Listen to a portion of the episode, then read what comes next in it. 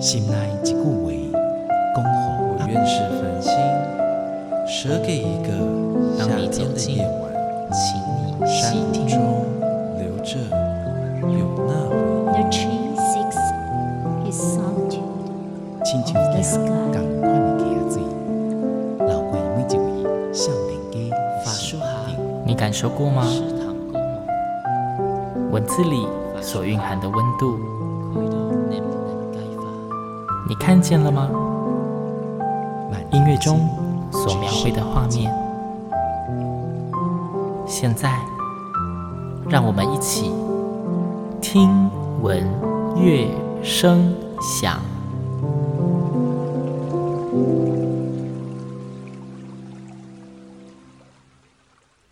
Hello，各位听众朋友们，大家好，我是新阳，欢迎再一次跟我一起听闻乐声响。听闻乐声响从第二季开播开始，对新阳来说就是一直遇到许多礼物跟贵人的时候。如同之前新阳曾经分享过，在听闻乐声响一开始开播的时候，新阳原本预设的节目就是一个以推广文学跟合唱音乐为主的节目，而新阳心中有非常多想要邀请到节目中的来宾的名单，在第二季似乎就一一的实现了。之所以这么说，是因为今天在新阳的节目里面邀请到的这一位来宾，同样也是新阳从很久之前就一直在跟他瞧时间，终于瞧到可以访问到他了。如果您是合唱人，您百分之九十九点九九一定有听过他的名字，因为在近年他的作品也是传唱度非常非常的高。他是谁呢？他是刘圣贤刘老师，老师你好。各位听众朋友，大家好，我是刘圣贤，新阳好。对，真的是终于把老师请来了，大概约了超过半年，快一年了吧？有，应该有。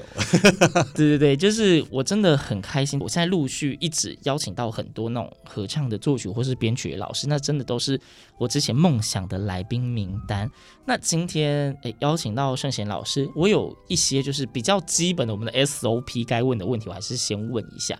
嗯。据我所知，老师您其实从小到大就是一直都是以音乐专业作为发展的方向嘛。是，老师您最早在，例如说什么是音乐班啊，或者音乐系的时候啊，您的主要乐器主副修分别是什么？呃，我。刚开始念音乐班是高中，嗯，那在准备考高中音乐班的时候，原本是主修钢琴，嗯，但是手边并没有复修，只好去学声乐，学声乐。然后我还记得当时入学考所准备的歌曲就是你侬我侬，你侬我侬，特小青多，恰恰小龙，你修得当胸我脑筋动这样的。哎呀，这这什么什么歌词啊？对，那。后来呢？后来我进到音乐班，有一个很特别的乐器吸引了我，就是木琴，打击乐的。打击乐的木琴。所以我入学之后，我申请了所谓的第三选修，就是打击乐。嗯、那真的好喜欢打击乐。后来我考大学的时候，主修钢琴，副修吉乐。嗯，那吉乐在我大学四年一直有陪伴我。对，所以比较特别的是，我之后去。交大研究所考上的时候是用几月主修、嗯、哦，几月就转主修了。对，嘿，所以它有一些变化的过程。对，那耳朵很利的听众，相信您一定有发现到一个非常特别的事情，就是老师讲到现在为止，跟作曲编曲一点关系都没有。没错，各位，嗯，对。所以重点问题就来了。请问老师，您大概是什么时候开始？您自己定义啦，什么时候开始正式的接触作曲这件事情？无论是什么曲，正式接触作曲哦。其实我在国中的时候就喜欢把想到是唱的东西记录下来，而且是国一跟同学们会有一种交流的活动。嗯、他们同学喜欢写词哦，然后我就帮忙。谱成曲子，然后就教他们唱。我们其实，在国中同学之间，就是互相唱创作的歌曲，当做乐趣。那些歌曲现在都还存在世上吗？没有，但是存在我的记忆里面。我会想要把它重现。呃，我想说，过去就算了。如果有机会的话啦，这些是可以呃用现在的技术把它重现起来。OK，所以这是我觉得。应该不算正式，它，但是它确实我在呃作曲方面记录的行为。那实际上你说在学习当中是没有学作曲，没有专门去针对作曲或编曲这一块做学习。没错，但是念音乐班跟音乐系的好处是我们所接触的这些理论知识其实很足够，它可以帮助我们在记录，甚至是在写作的技巧上面有很多的资源。那如果说我们碰到困难，还知道用什么管道去获得解决，这样子，对，所以我我没有特别去拜师学作曲，那就有一个很好的朋友跟很好的同事，他跟我说，嗯，这样子比较好，比较没有框架。哦，对，对，这的确是一个大家可以想象到的特色，没有经过系统性的学习的人。如果他还是有产生创作的作品的时候，可能就不会有那些特别被制约的教条或是模板，会比较容易有个人特色。这是一个呃，应该说自我安慰的说法吧。不过我觉得学习会比较好的原因是，它提供了一些具体的技巧，可以让你在未来有更多的选择性啊，这是学习的好处。那老师，您后来就是您到现在 都还是没有特别再去补充过学习这一块吗？就是真的是一路这样自己摸索出来，自学，对，真的是自学，自学对。好，那既然说国中的那一个时候，等于是呃，一些比较像是记录的形式。对，那老师您还记得您第一个作品？我猜您的第一个作品大概不是合唱啊，但是您的第一个作品是什么样的作品？在写些什么？嗯，我第一个作品在两千零四年的时候。帮长荣交响乐团编了一首台湾民谣，叫做《白牡丹》。嗯，白牡丹，嘿，白牡丹，它算是我第一个正式的作品。为什么说是正式呢？它有被正式录音出版，然后公开演出之外，也算是第一个交出去让大家认识到我作品的编曲。嘿，白牡丹，它是管弦乐作品。可是，如果在这之前，老师您没有其他就是比较被公开发表的作品的情况下，对，什么机缘让他们会找您做了这一首曲子？这是很有意思啊、哦！呃，我的一位好朋友是非常知名的作曲家、编曲家李哲毅老师哦，非常对。其实我们以前是一个 team，而且李哲毅老师也没有学过作曲。呃，对，呃，对他，他，他在我节目里好像有聊过这件事情。对，然后冉天豪老师也不是学作曲的，所以我觉得我们这是有天命啊。然后我并不是鼓励大家就不要学作曲，而是说呢，一件事情呢，坚持久了，它会变成习惯，然后再来习惯久了会变专业，这样子。嗯、那为什么会提到李哲毅老师呢？因为当时呢，长荣交响乐团在草创时期，他们。呃，不知道要怎么样去找台湾的作曲家帮他们做编曲的工作，所以当时都蛮多找的是大陆的杜明新老师，然后还有找日本的早川正昭老师来做编曲，然后找台湾的作曲家先找哲毅老师，然后他推荐我，哎，我算也差不多算第二个、第三个。跟长柔交响乐团合作的，对台湾作曲家，因此开启了这一个呃正式发表编曲跟作曲的作品的机会。哦，正式发表就是一个交响乐团的作品，然后是非常有台湾土地记忆的北波丹。对，这是一个非常非常特别的机遇，耶，真的好像是上天安排好的。对，那这既然开启老师就是比较多的创作的发表啊的那一些嘛，那当然我们要回过头来说，因为毕竟今天很荣幸邀请到老师，有一个非常重要的原因是因为。呃，因为新阳本身是合唱人，听众大概也都知道。那我知道刘圣贤老师的名字，其实就是因为有唱到您编曲的作品。所以呢，以我个人私心，就是会想要问说，那老师您什么时候出现了第一个合唱作品？不论是创作或是编曲，我不知道哪老师是先编还是先创。老师您是属哪一种？我在二零一一年的时候，受到高雄市内。合唱团的翁家芬老师委托，呃，要帮那个余光中老师的《让春天从高雄出发》这首诗来，呃，写合唱作品。所以我正式的第一个作品是创作，就是《让春天从高雄出发》。OK，因为呢，待会儿我我们今天重点就是想要跟老师聊您的创作。那在正式的我们继续一直聊创作之前呢，我想节目到这里，我们先当做第一个小段。那所谓第一个小段的意思就是，听众们有耳福啦，你们又要听到好听的音乐。今天的来宾既然是作曲家刘圣贤老师，势必就是要让老师分享您所创作的作品喽。是，那老师可以分享一首歌曲给听众们吗？嗯，好，我想要分享的是一首客语歌曲，叫做《车过归来》。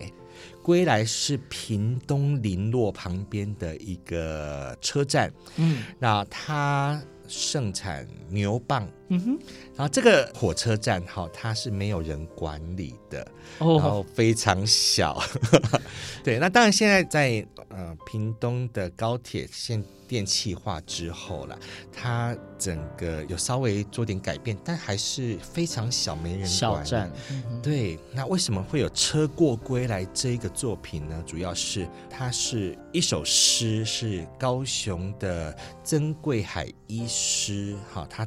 除了是胸腔科权威之外，他也是一名算呃环保的诗人，嗯。嘿，然后他就会用诗来记录他以前的印象，因为他家在屏东的佳冬哦，嘎当对嘎当，所以他常常会坐火车经过归来，所以归来那么小镇，他有一个很特别的印象，就把它写成一首诗，那。我当时呢看到这首诗觉得很有意思，所以呢虽然它是客语啦，但是我还是突然产生创作的灵感。然后一般听众对我的作品的印象就是呃旋律优美啦，很多抒情的风格。但是呢这首车过归来，它节奏比较快，然后会让你感觉像像是在坐火车一样，所以我推荐这一首让大家听听看。我听过非常多刘老师的作品，这车过归来我还真的是非常不熟悉。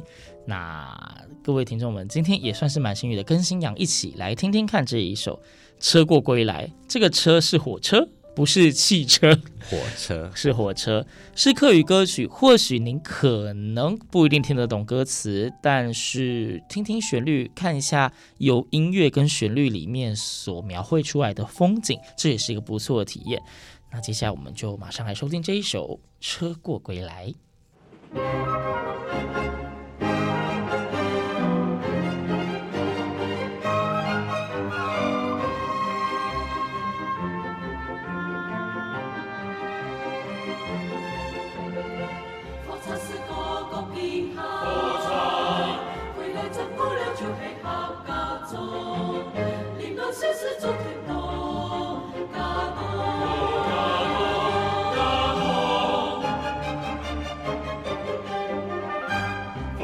个个平安，未来咱过了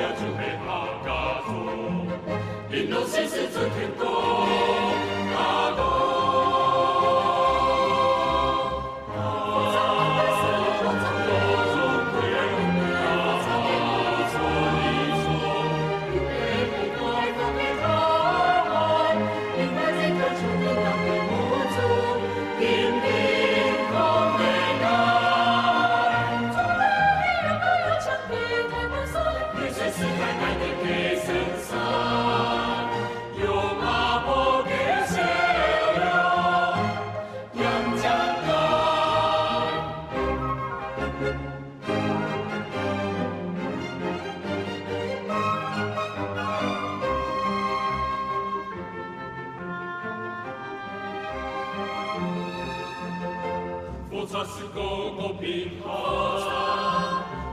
山高了就给爬个足。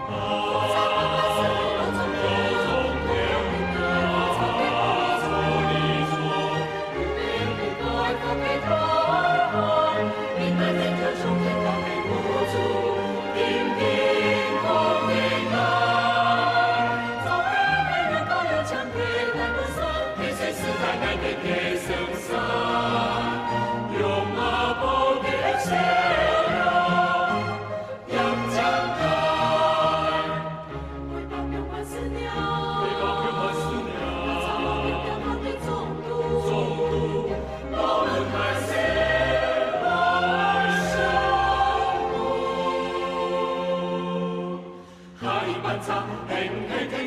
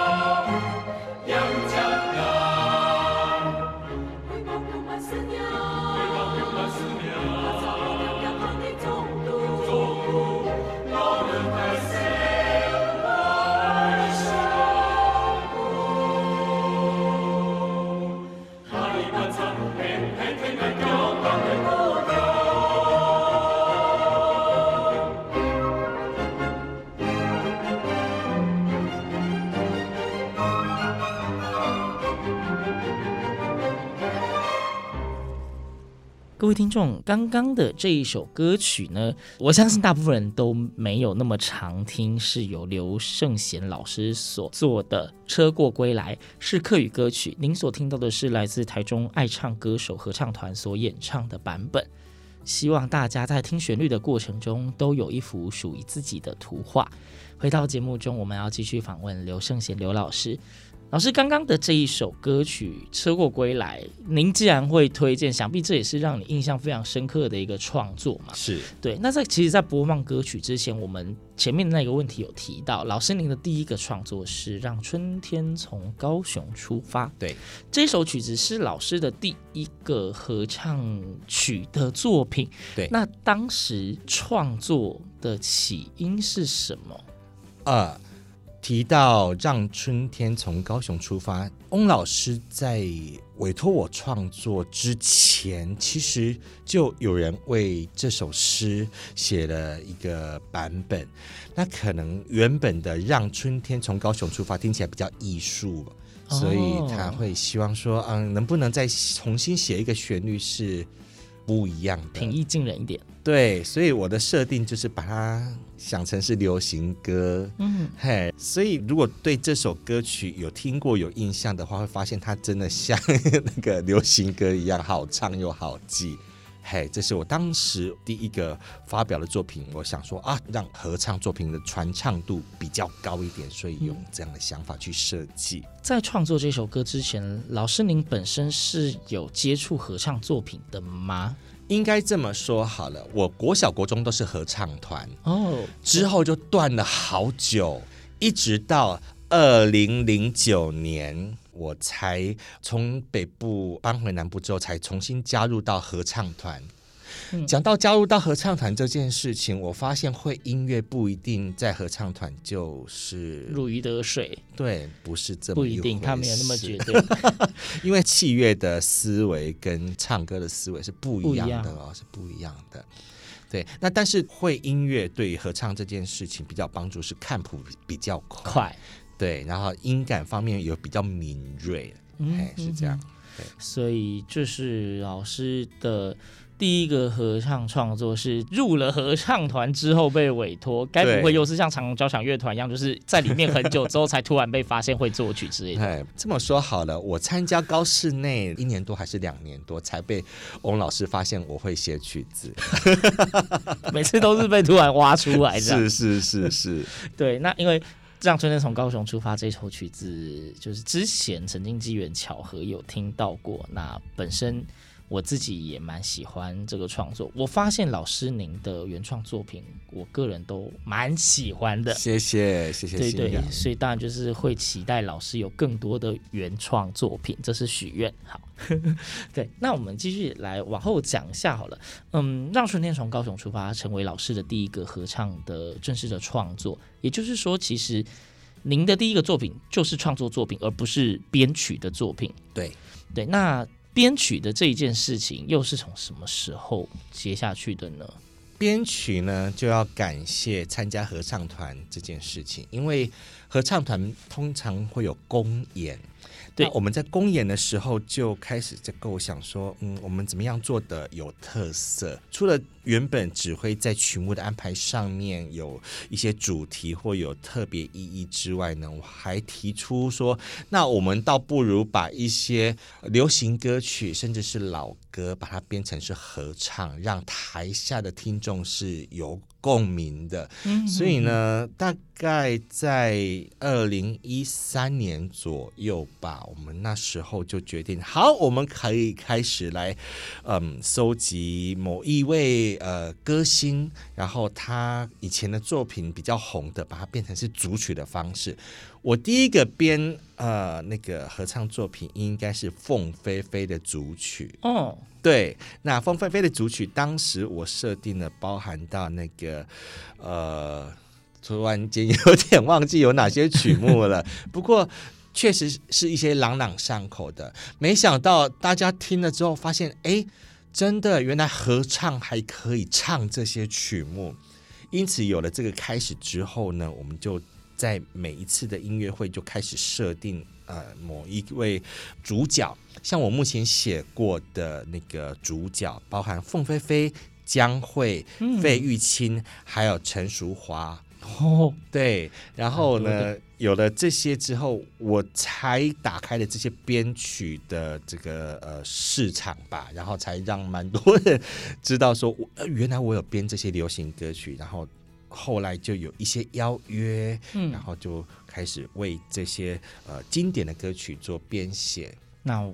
就是讲到这个编曲，因为有很多是比较平易近人，大家可能耳熟能详的曲目，对，来进行做改编嘛。这也呼应到其实，呃，之前新阳在节目中也跟各位听众们提到过，我一直觉得合唱音乐算是一个非常没有门槛的艺术领域了。对对，就是基本上你能够发出声音，你愿意唱歌，台湾的合唱团非常多，对，你一定可以找到一个适合你的。合唱团，对，无所谓什么曲目难度多啊，就是即便是唱开心的，也都有非常多有各式各样的作品，对，所以像这种平易近人的曲目，就是对你来说或许因为非常符合你的记忆，所以练起来会特别的舒服开心，真的，对。然后我有一个哎，算是比较严肃的问题，关于编曲的这件事情，因为其实近年就是这十年内好了。呃，台湾就是关于呃，包括正版乐谱的倡的倡导嘛。那关于版权、著作权这种东西，大家越来越重视它。像这种编曲啊，那些词或是那些音乐，它本身，老师您要创作之前，会不会要处理非常多的行政手续？例如说要要询问授权啊之类有的没的。嗯，呃，我这么说好了。在演唱的部分，我都先自己想好曲目，然后开始着手编。那呃，因为我们的版权其实有分为两种，一个是如果你要正式出版乐谱，有跟盈利有关系的，你必须去取得一个叫做音乐著作使用权。嗯，那我出版的乐谱通常都会去购买。那这个的方法应该就呃，如果有兴趣的，可以私底下来问我。OK OK OK。对，像我们目前看到市面上出版乐谱的，一定都会有取得这个授权才能够出版乐谱。好，嗯、然后第二个就是说，可能我没有去取得这个授权就编写了，那这个部分到底能不能演唱呢？就牵扯到第二个所谓的音乐著作使用权，它是跟一个。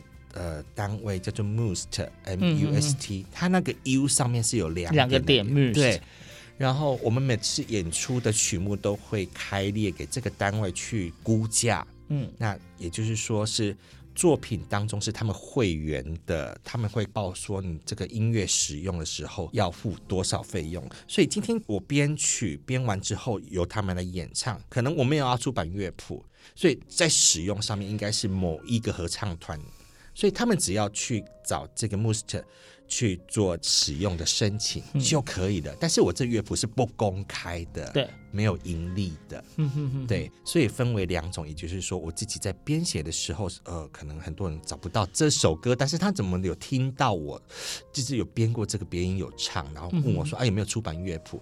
因为我并没有取得这个音乐著作使用权，所以不能出版乐谱这样子。嗯了解，所以因为我相信，就是大家平常听歌听开心、听喜欢，所以可能不太会注意到这后面的美美嘎嘎。是，对。但是身为本身就是偶尔会在台上唱歌的人，就会知道，其实就是你能够听到的每一首歌曲，它要能够呈现在你的面前，真的是背后有非常非常多繁杂的手续，跟你想象不到的难关在那里。没错，这个就像料理一样啊，我吃了一道菜很好吃，但是它要准备多久、跟多少功夫以及多少材料，没错，我们都不知道。你吃一道可能十几分钟就没了，你殊不知人家光是要找那些材料就要找多久。对对，对，我觉得这一件事情是虽然不是大家平常会接触到的，但是是基于我们节目就是含有一种推广的道义责任。要让大家要可以稍微了解这一件事情，所以鼓励大家多支持购买原版谱，是一定要支持购买原版谱，拜托，因为我真的觉得台湾本身自己出的原版谱已经很便宜了，真的，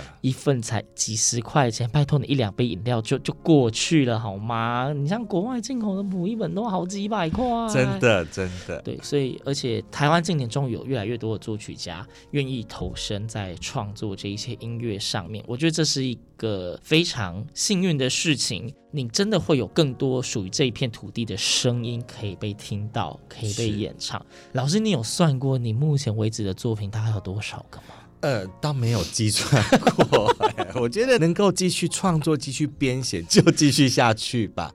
但是我是没有对于已经创作过的做个统计，没有，没有算过，没有算过，从来不整理。可能太懒惰了。对，我又知道说，就是如果老师创作的曲目，我们真的要非常系统性的抽出来做介绍的话，估计新阳的听闻乐声响可能可以开一整季吧。哇，就是每一首歌都要介绍它的背景，还不讲编曲，我们就讲创作就好。我就觉得可能会要非常多的集数来处理，所以。意思就是，信仰自己乱做预告之后，还会有机会，我还要再邀刘老师来，就是我们就会改成。大家不知道会不会怀念《听闻乐声响》第一季的时光？有时候新娘演独角戏，一集只介绍三首到四首歌曲，然后把每一首歌曲从什么作曲、作词啊，整个就是做乐曲导聆讲一遍这样。没错，其实我自己还蛮喜欢那个时候的制作，所以我也很希望之后请老师您来做这个说书人的角色，分享您作品的故事。是，是，对，因为有时候我们真的就是只听音乐，但是其实有些音乐。当你知道它背后的故事的时候，你听起来会更有感觉。确实有更多画面跟更多的联想。对，那我们就会期待下一集。对，那今天请刘老师来，我们有很负责任的要介绍刘老师，就是关于您开始投身作曲的历程。虽然说后面聊的。的主题有点微微的严肃，但是老师还是非常非常有那种教育爱、教育家来跟我们讲了这些东西，因为可能信仰自己本身也不是很了解，对。那因为讲到老师创作的曲子很多，或许听众你有你正在期待的曲子，但是作曲家想要跟大家分享的曲子不一定会如你所想，一定会有一些惊喜。所以节目的最后，我还希望老师可以再分享一首歌曲，不管是不是大耳熟能详都无所谓。老师，您会想要分享哪一首歌曲？嗯，我蛮想推荐的，还是我编写的客语歌曲，叫做《阿树哥的杂货店》。那客语我不太会念，我没关系，念出来会被人家刁吧。啊就是啊，然后树就是大树的树，对 对，哥就是哥哥的哥，对，阿树哥的杂货店。如果听众你真的很想知道客语歌名是什么，找找看你周遭有没有客家朋友，那他会讲客语的话，请他念给你听。是对，为什么要推荐这首曲子呢？其实有几个点，第一个是它这个乐谱是可以免费取。得的，在客委会有一个好像是客家云的网站上面，它有提供免费公开版的电子乐谱，直接授权大家可以做任何的编创。没错，因为他们要把客语歌的合唱作品做推广。嗯，对，所以这是他们当初的宗旨，这是第一个我要推荐的原因。第二个是这首歌曲它的原曲本身就很俏皮、很生活化，所以它的歌词很很有意思，这是我第二个要推荐的点。第三个是这首是比较轻快的，在速度上面不是那么的慢，所以呃听起来你会就有一种会心一笑或开心的感觉。而且呢，我推荐的版本是由台北室内合唱团所录音的版本。嗯，那他们唱的非常好，所以我推荐这一首阿树哥的杂货店。嗯，相信一定又是一首大部分的听众，你可能还真的很少听到的歌曲。今天真的是非常非常荣幸，我们在节目里面听到两首真的，呃，平常比较少听的，然后是出自刘圣贤老师之手的作品哦，不论是原创或者是编写的歌曲。那希望这一集节目里面，我们。跟刘圣贤老师这个小小的起头，对，这期节目只是起头。这起头呢，能够让大家对于合唱音乐有更多的好奇，那或许也对老师的作品有更多的好奇，跟不同于你平常你记忆中或是印象中的刘老师。那节目的最后，我们就会一起来欣赏这一首阿树哥的杂货店。顺道一提，嗯，这一集的两首作品都是客语歌曲。那看来大家如果想要听别的语言呢，只好期待下次了。今天再次感谢刘圣贤刘老师，谢谢老师，谢谢新阳，谢谢各位听众。那节目最后，一起来欣赏这一首由台北室内合唱团所演唱的客语歌曲《阿树哥的杂货店》。听闻乐声响，我们下周同一时间空中再会，拜拜。